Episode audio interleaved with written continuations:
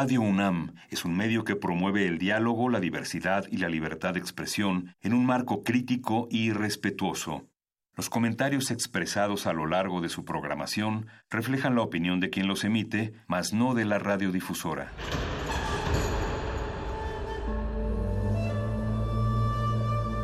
Un templo para la apreciación del ser mediante el sonido. mediante el sonido. Para nosotros. El sol sale durante la noche. Nuestros gritos llevan la mesura del silencio. Y el descontento está lleno de baile y risas.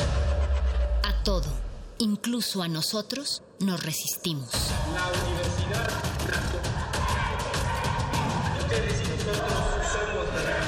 Resistencia modulada.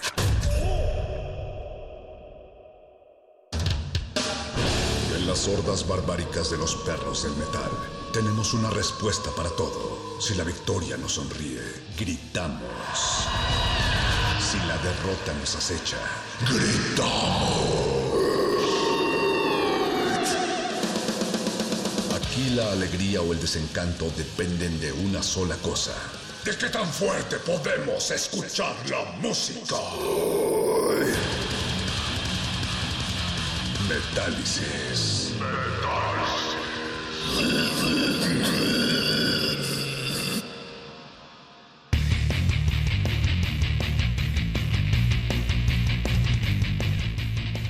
Una noche de 1977, no tan lluviosa como esta y cuando el punk dominaba la escena, los miembros de una banda llamada Van Halen acudieron al mítico Whisky a Gogo de Los Ángeles en donde había una noche de bandas punk. Se disfrazaron como una banda del género, se subieron al escenario, insultaron a los presentes, tocaron un par de temas a toda velocidad y los descubrieron les cortaron la luz y los echaron a patadas del local. Ya en 1978 grabaron su primer disco, el homónimo Van Halen, y fue nada más y nada menos que Gene Simmons, bajista y vocalista de Kiss, quien se encargó de financiar la grabación del disco y quien además recomendó a Van Halen con el productor Ted Templeman, un cazatalentos de Warner Brothers Records que se quedó impactado con la banda y los, los firmó inmediatamente. Además de que produjo el disco, el disco homónimo de Van Halen de 1978, que arrasó gracias a cañonazos como Running with the Devil, Ain't Talking But Love, el tremendo cover de Kings, You Really Got Me. Pero si hay algo que sobresale en ese disco, es la inigualable, legendaria y poderosísima Eruption una pieza de apenas dos minutos que cambiaría para siempre el mundo de la guitarra eléctrica. Y lo excepcional de Eruption es que fue una improvisación que estaba llevando a cabo Eddie en el estudio hasta que Templeton decidió empezar a grabarlo. Esto es Eruption, seguido de Ain't Talking Bad Love, así como sonaba en 1979 en vivo.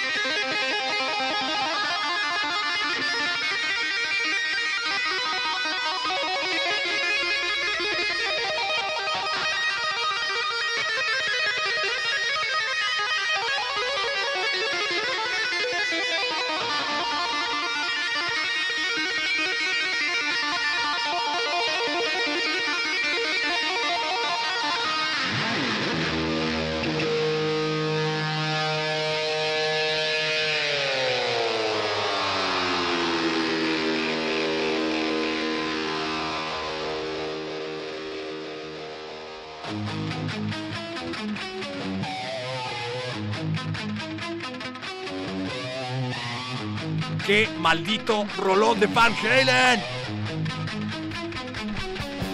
no hablo de amor, hablo de ser amigos.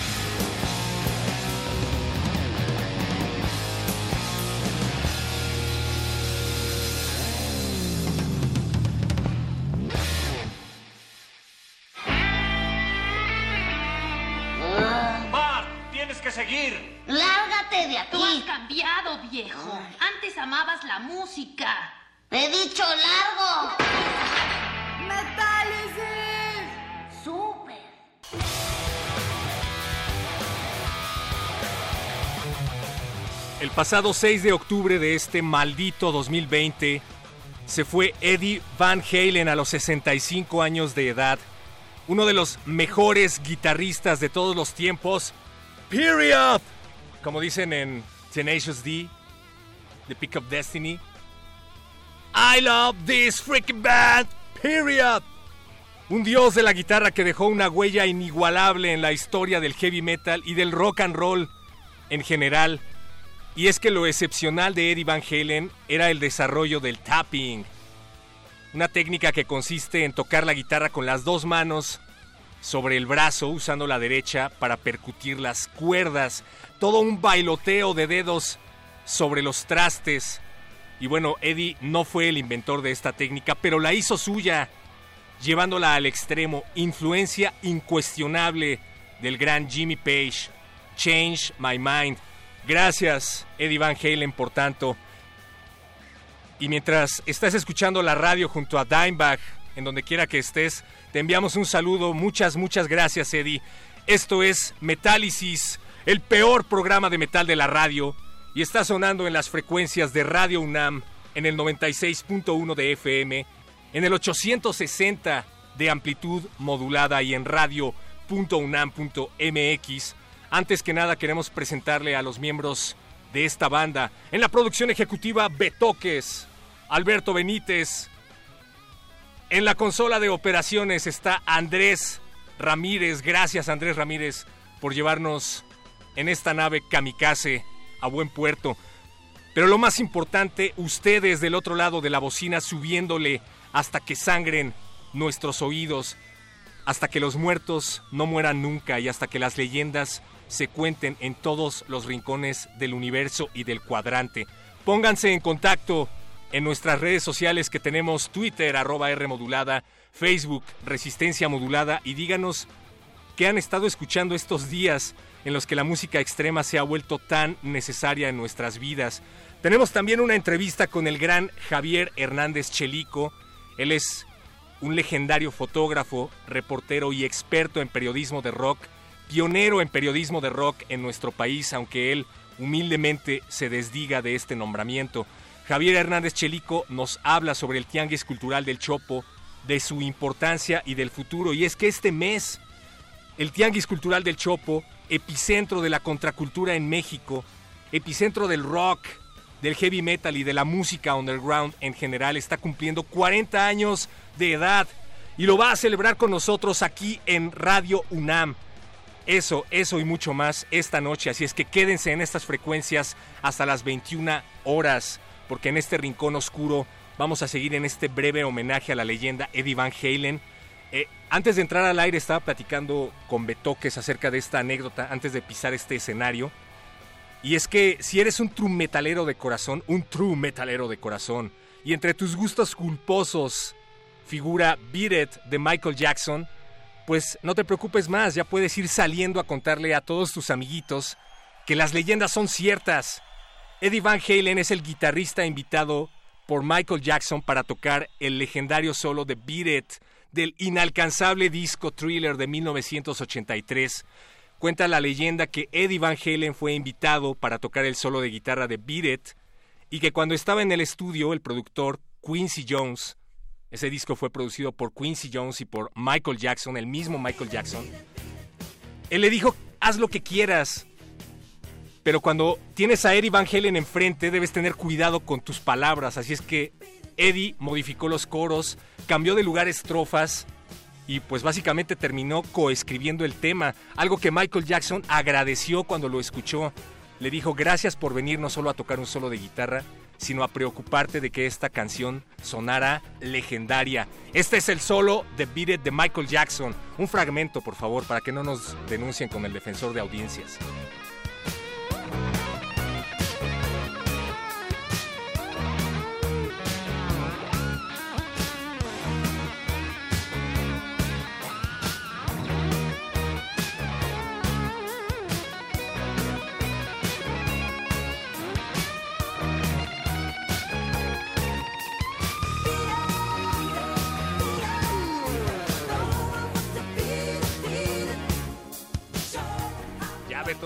Suficiente por hoy.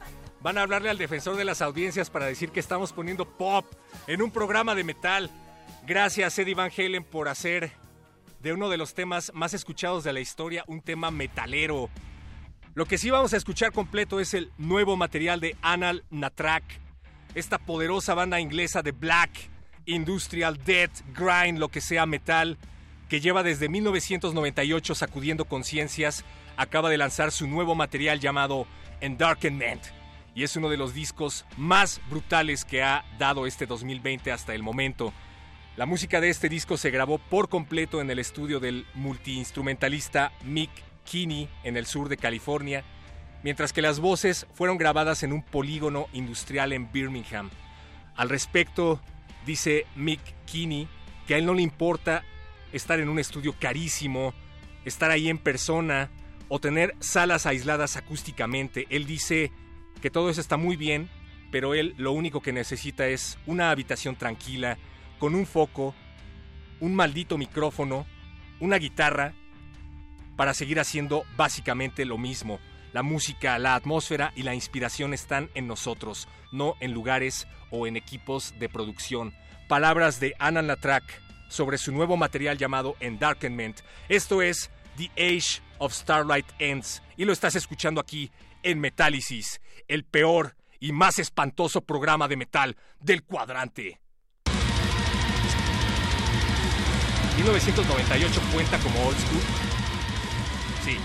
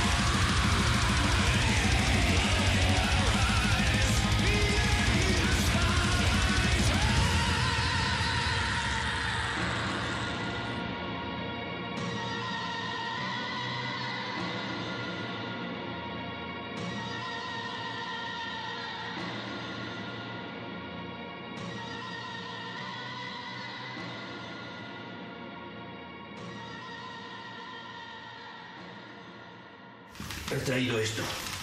Cree que facilitará el contacto. ¿Una cinta? ¿Para qué? Ya sabe, música demoníaca. ¿Heavy? ¿Quiere poner heavy? Es death metal, ¿eh? No lo mismo. Hay algunos discos que hay que ponerlos al revés.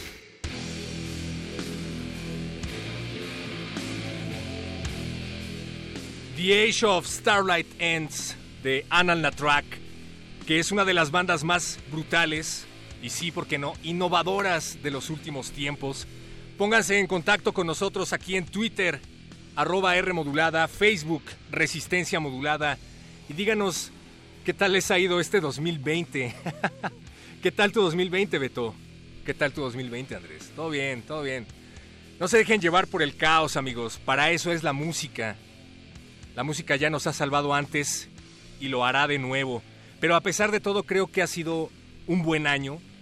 Hay que rescatar lo bueno dentro de todo porque, como, decían en Los Simpson, crisis es sinónimo de oportunidad. Oportun crisis. Y este es un buen ejemplo. Después de una larga pausa llena de incertidumbre, ha vuelto una de las bandas más poderosas, esperadas y legendarias se trata de ACDC que resurge de las cenizas. ACDC empezó en 2016 con rumores acerca de la salud del vocalista Brian Johnson, quien se separó indefinidamente del grupo en circunstancias poco claras, pero que al parecer tenían que ver pues predominantemente con sus problemas de audición. En una entrevista reciente dijo que estaba muy agradecido con la tecnología del siglo XXI, aunque no ahondó en detalles. Después, en 2017, falleció el legendario Malcolm Young, la leyenda de la guitarra que fundó ACDC junto a su hermano, Angus. Y ya había rumores sobre el precario estado de salud de Malcolm, pero esto pues parecía el fin definitivo para la banda. Sin embargo, Angus Young, la cara de ACDC, guitarrista y ahora líder total de la banda, sorprendió a todos los greñudos del mundo cuando anunció a Axel Rose como el nuevo vocalista de ACDC. Y extrañamente esto generó un montón, un montón de descontento entre los fans. Evidentemente hubo quienes estaban muy contentos de ver a Axel Rose cantando en vivo rolas de ACDC, un momento inigualable si es que alguno de ustedes que están allá afuera pudo ver algo así en vivo, pero era muy extraño porque nadie sabía si solo los acompañaría de gira o si de plano iba a ser el nuevo vocalista, qué sé yo. El punto es que ACDC, la leyenda del rock, ha vuelto este 2020 con el vocalista Brian Johnson de nuevo en el micrófono, con una poderosa rola y un nuevo disco por venir llamado Power Up. La banda de hecho hizo una campaña viral y se dedicó a poner el nombre del disco en varias partes de las calles, entre ellas la calle que está fuera de la escuela en donde estudió Angus Young. Denle a esos publicistas los 100 mil dólares. ACDC ha vuelto en forma de fichas y justo cuando más los necesitábamos, con un temazo llamado Shot in the Dark. Y si en caso de que se lo estuvieran preguntando, esto suena a un típico tema de ACDC, con todo el poder de los 70 corriendo por sus venas. Shot in the Dark, el regreso de ACDC en este 2020 de su próximo material, Power Up.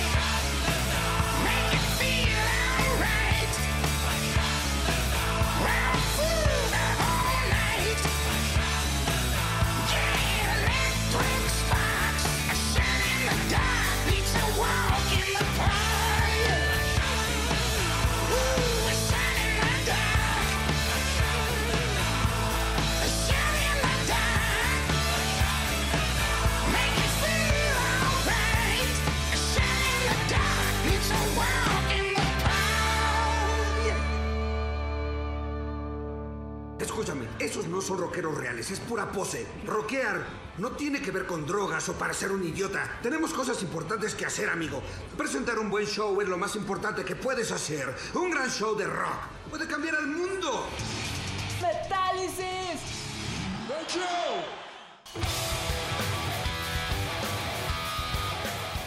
Gracias a todos los que se han puesto en contacto a través de las redes de resistencia modulada con Metálisis. Gracias Cecilia por hacernos llegar estos mensajes. No seríamos nadie sin ti. Tenemos aquí a Maurilio Mendoza, dice, excelente manera de recordar a Eddie Van Halen. Saludos Maurilio. David García, como siempre, al frente del cañón. Gracias también a Pablo Extinto. Gracias a todos los que se están poniendo en contacto a través del Twitter y a través de Facebook. Twitter arroba R modulada y Facebook Resistencia Modulada. Dicen por acá, saludos a Lucero y a mí. Juntas somos las señoritas Vivanco. Hola señoritas Vivanco. Qué bueno que están escuchando Metálisis. Suena muy metalero el apellido Vivanco. Siempre te escuchamos, eres el mejor. Gracias, ustedes son las mejores. Y como les habíamos comentado al inicio, tenemos en entrevista al gran Javier Hernández Chelico. Él es fotógrafo, periodista, tallerista y experto en periodismo de rock. Él ha escrito en La Jornada y en muchos otros medios acerca de la trascendencia de la contracultura en nuestro país, sobre los inicios del rock.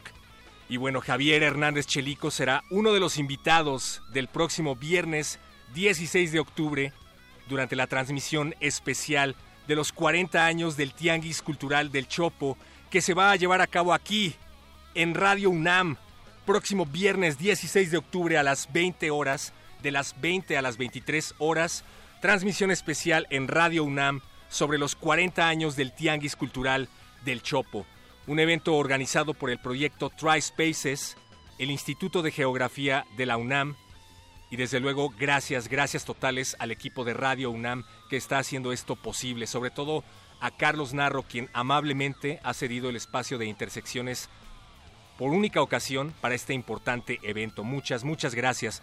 Además de Javier Hernández Chelico, habrá otros invitados de superlujo y presentaciones en vivo. Todo aquí en Radio UNAM y en las redes de Radio UNAM. Así es que advertidos están. ¿Qué onda, Beto? ¿Te apuntas o no?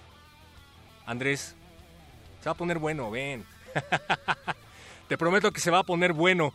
Esta es la primera parte de la entrevista que tuvimos con el maestro Javier Hernández Chelico sobre el Chopo y sobre la contracultura en México. Adelante, por favor. En ese sentido, nos gustaría que nos dijera para usted qué es el Tianguis Cultural del Chopo, en qué contexto surge, porque bueno, hay videos de rockeros turistas que vienen de todas partes del mundo y que no se la acaban viendo el Chopo. Puede que sea un tianguis único en el mundo. ¿Qué es el tianguis cultural del Chopo? Si alguien viniera de fuera, hubiera que explicárselo. Vamos a hablar de forma global del tianguis cultural del Chopo. Sí, es un tianguis subgéneris. No creo que exista otro en el mundo. Inclusive eh, se, se tomó el modelo del tianguis del Chopo para pretender hacer algo parecido en Brasil, en Argentina y en España, por citar algunos lugares. Pero hay, hay circunstancias medias extrañas, inéditas, porque son fenómenos únicos que no se pueden repetir. Inclusive el Choco no lo creó nadie, fue una creación colectiva y, si existe el término generación espontánea, de generación espontánea. El tianguis del Choco, como lo, conocemos ahora, surgió justo cuando la, primera propuesta que se hizo dentro del Museo del Chopo, que era una, una feria del disco, así se llamaba, nos desalojaron y los cuates que asiduos al tianguis se salieron a vender a las banquetas afuera del Museo Universitario del Chopo. Ahí en realidad surgió el tianguis del Chopo, cuando lo sacaron del museo. El rock siempre ha sido una, una cultura reprimida y soslayada por las autoridades, por el sistema en realidad. Los amantes del rock crearon un espacio espontáneo, nadie lo creó, fue una creación colectiva, lo que conocemos como tianguis cultural del Chopo. Muchos han querido hacer chopos, tomando el modelo del Chopo, lo han pretendido hacerlo en, en, el sur de la ciudad, eh, en el estacionamiento del IMER, del antiguo IMER, también pretendieron hacer un tianguis, no lo han conseguido, han querido hacer uno en esa, hay uno en Guadalajara que se llama el Chopito. Sí. Definitivamente es, es algo singular, es fue el refugio, fue el búnker, fue el, lugar donde se sintieron libres muchas culturas juveniles. Pero también, como dice, por visibilizar a la juventud mexicana de ese momento, una juventud que en el imaginario existía, no sé, a través de Enrique Guzmán o a través de Angélica María, pero en el Chopo creo que se vio que la juventud era más compleja. ¿Cómo era la juventud de ese entonces? Enrique Guzmán y Angélica María son el prototipo del mainstream, de, lo que se vende, de, la cultura que nos inducen. Y el Chopo fue totalmente lo contrario. Esa cultura alterna que siempre existe, que, no tiene cabida en lo, mediático, el rock mismo, el rock antes de Ocesa no tenía cabida en los medios eh, masivos. En los periódicos se hablaba muy poco de rock. Solamente las noticias escandalosas, la muerte de Hendrix, la muerte de, de Lennon, el Festival de Gusto, pero no cubrían el rock el rock encontró un terreno natural con los jóvenes que crearon el chopo. Cuando se creó el chopo, había tendencias musicales como el progresivo, como el punk.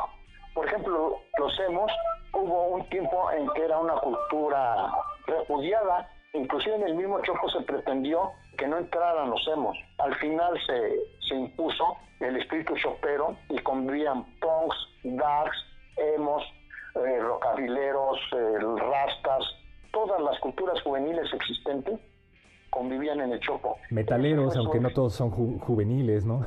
bueno, sí, porque hay, hay, generación de rock and rolleros, por ejemplo, eh, los hippies tardíos, ¿no? El movimiento hippie surgió en el mediados de los 70, pero aquí todavía encuentras, en el Chopo todavía deambulan hippies tardíos o aquellos que se quedaron en el hippismo, pero muchos chavos nuevos, porque la vida es bien rara, ¿no? Como que se reciclan ciertas cosas mucho de eso el, el Tianguis del Chopo lo, acogió y lo desarrolló. En sus buenos tiempos el Tianguis del Chopo fue un centro también multicultural. Había una, bueno, una galería para fotografía, otra para artes visuales en general. ¿Qué quiere decir esto? Que había escultura, eh, arte visual, pintura, una carpa donde proyectaban cine, carpas donde había poetas y algo que instituyó el Chopo fue, le, le pusieron un nombre muy original, Radio Chopo, un escenario donde se han presentado miles de bandas ¿eh? de todo el mundo, de todo el mundo, de todos los continentes han venido bandas a tocar a, Radio Chopo.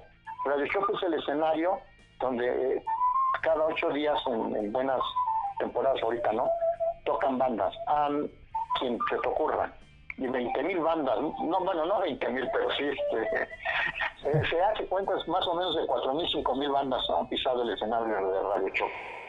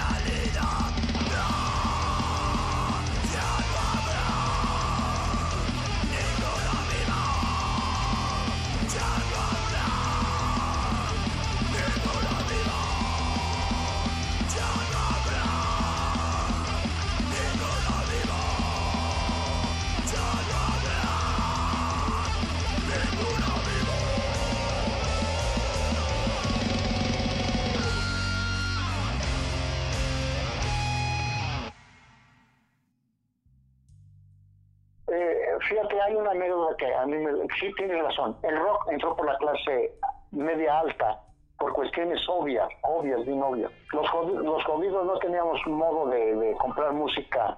Estoy hablando de, los, de cómo llegó el rock a México, ¿no? Eh, inclusive antes de las redes sociales comprar un disco importado no era fácil. Eh, conocer la historia de una banda, obviamente, ahorita todos sabemos todo. Damos un clic y nos metemos a ver a Jefferson Airplane, damos un clic y nos metemos a ver a Beck. Pero imagínate antes del internet. Entonces, una de las cosas que aprovechó justamente el Tengues del Choco fue acercar ese tipo de historia, ese tipo de música a, los visitantes del Tengues del Choco fue el momento más brillante que tuvo el Tianguis del Choco cuando esto hizo. ¿Por qué lo hizo? Porque los mismos choperos viajaban a Alemania, está Jorge Reyes, por ejemplo, viajaba a Alemania muy seguido, eh, inclusive él fomentó la, el etno rock. Estaba Juancho Sillero que iba mucho a España, traía lo, más lo más grueso de España, el pan, todo lo que surgió después de la movida. En España inclusive surgió el término rock urbano, es una de las teorías que hay que fueron los que trajeron este término de rock urbano, que en España tenía una, una clasificación muy clara y aquí en México la quisieron imponer y se impuso. Eh, ya hay una categoría media rara que le llaman rock urbano. Sí, porque donde cabe, estás hablando de metal, en una tocada de rock urbano lo mismo toca thrash metal que síndrome, que, que alguien que toca pop, es decir... Interpuesto y leprosy, ¿no? Exactamente, está bien, ¿no? A mí me parece bien la mezcla, pero qué decir, términos. Entonces, el Chopo ha generado muchas cosas. Ha sido foco de atención de grandes escritores. Estoy hablando de Juan Villoro, de José Agustín, de Federico Arana. los vuelvo a citar porque estos cuatro son así como los representativos de sus respectivas generaciones y gente talentosa, definitivamente, ¿no? Ahora que nos habla acerca de cómo convivían estas contraculturas, pues estamos en medio de una pandemia de coronavirus como no se había visto antes en la historia de la humanidad o al menos en mucho tiempo, pero además estamos en medio de un mundo hiperconectado, como usted dice, cuya juventud está a un clic de distancia de toda esta información. ¿Cuál cree usted que es el futuro en ese sentido del tianguis cultural del Chopo? Hace rato hablaba de las contradicciones que tenemos como, como humanidad, como historia. Este, tendemos mucho a la nostalgia no sé por qué todos después de, de, cierta edad volteamos a la historia más por nostalgia que por ver las raíces. Entonces, ¿qué sucede? El Chopo todavía tiene mucho potencial. Todavía puede ser el, el centro, el, el centro libre para muchas manifestaciones artísticas. Estamos hablando de musicales, visuales, en fin, todavía el Chopo puede este, catalizar todas las inquietudes de, culturales de diferentes generaciones, no nada más de jóvenes, sino de diferentes generaciones. Eso es bien importante. ¿Y cuál es el futuro del Chopo? Eso, aprovechar que varias generaciones tienen cercanía con el Chopo.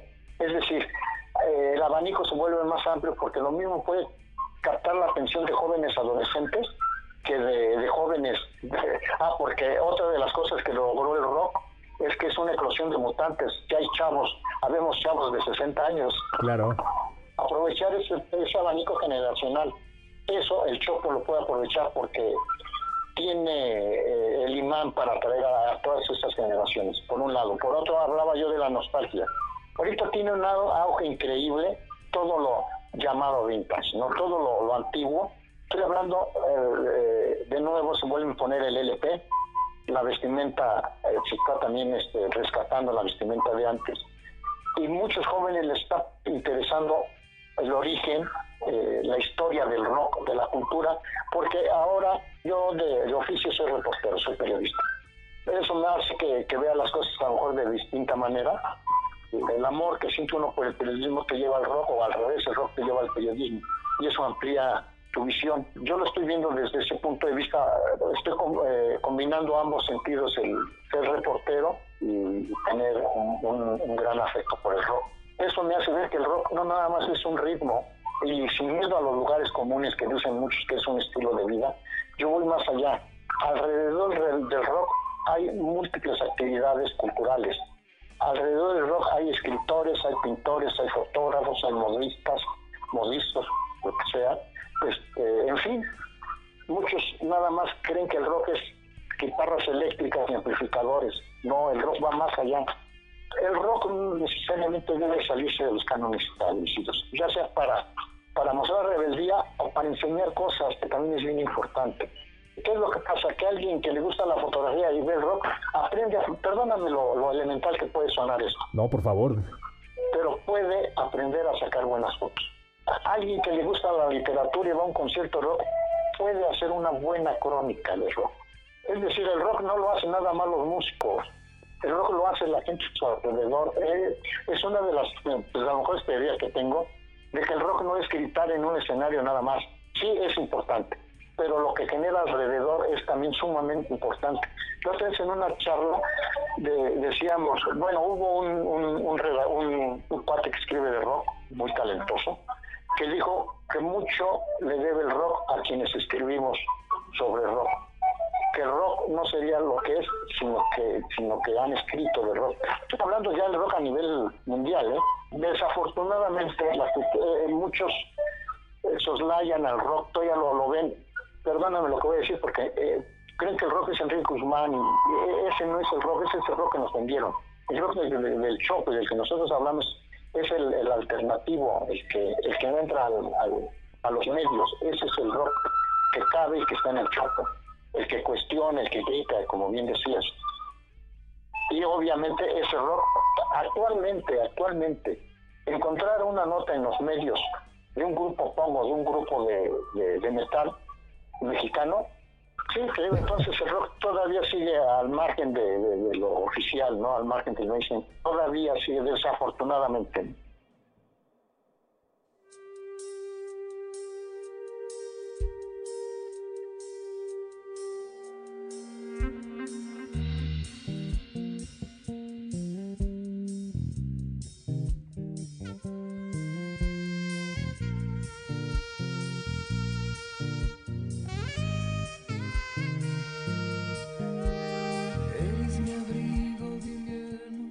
Bueno, he aquí la segunda parte de la entrevista breve que tuvimos con el maestro Javier Hernández Chelico, periodista, fotógrafo, tallerista y reportero especializado en rock y contraculturas en el marco de los 40 años del Tianguis Cultural del Chopo.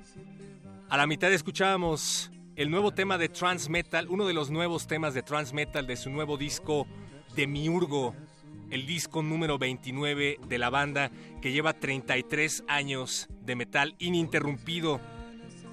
Y le preguntábamos a Javier Hernández Chelico si había una rola en particular que lo remitiera al Chopo y esta que estamos escuchando de fondo fue su elección. Real de 14 contra ley. No se pierdan el próximo viernes la celebración oficial del cuadragésimo aniversario del Tianguis Cultural del Chopo en línea y al aire solo aquí en Radio UNAM. Nuestra callada locura, nuestro mágico ayer. Baila conmigo en el patio al amanecer. Bajo este pelo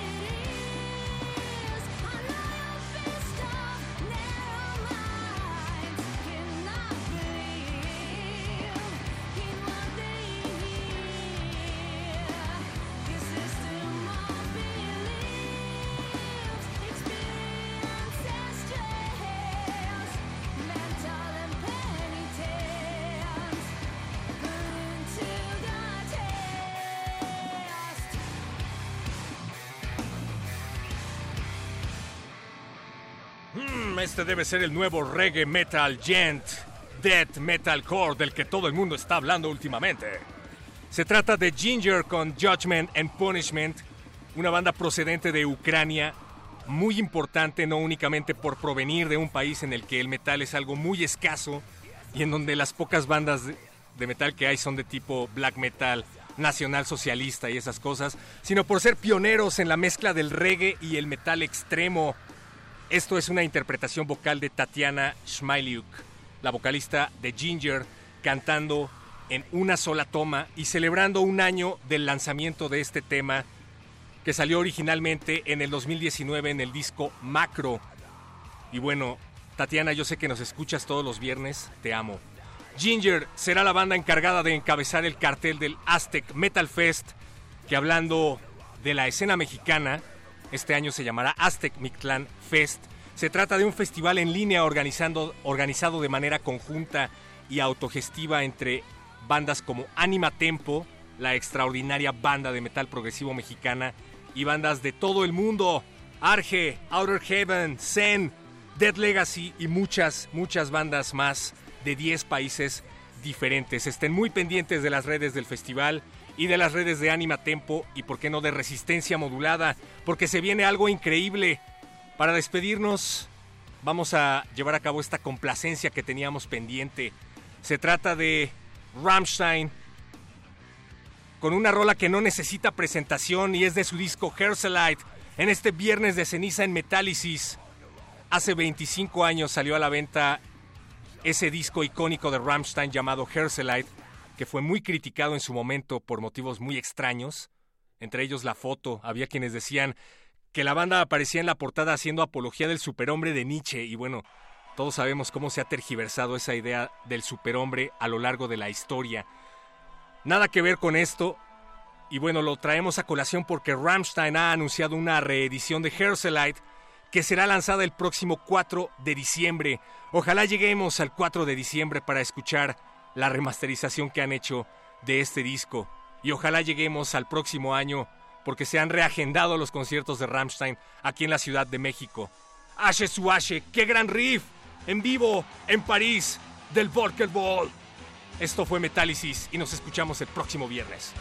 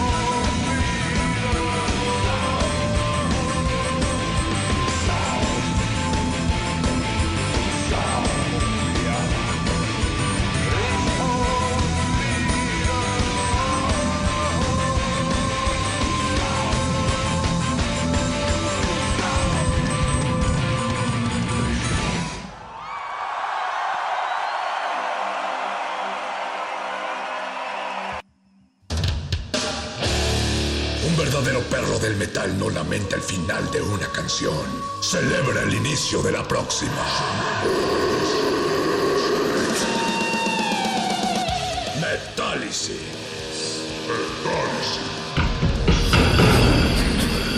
Como dijo el sabio Playlist Zoo, el viaje de las mil canciones empieza siempre con la primera reproducción.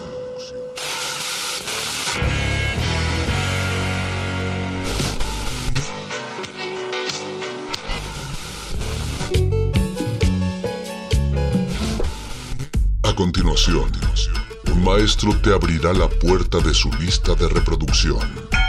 El resto va por tu cuenta. Ley listo.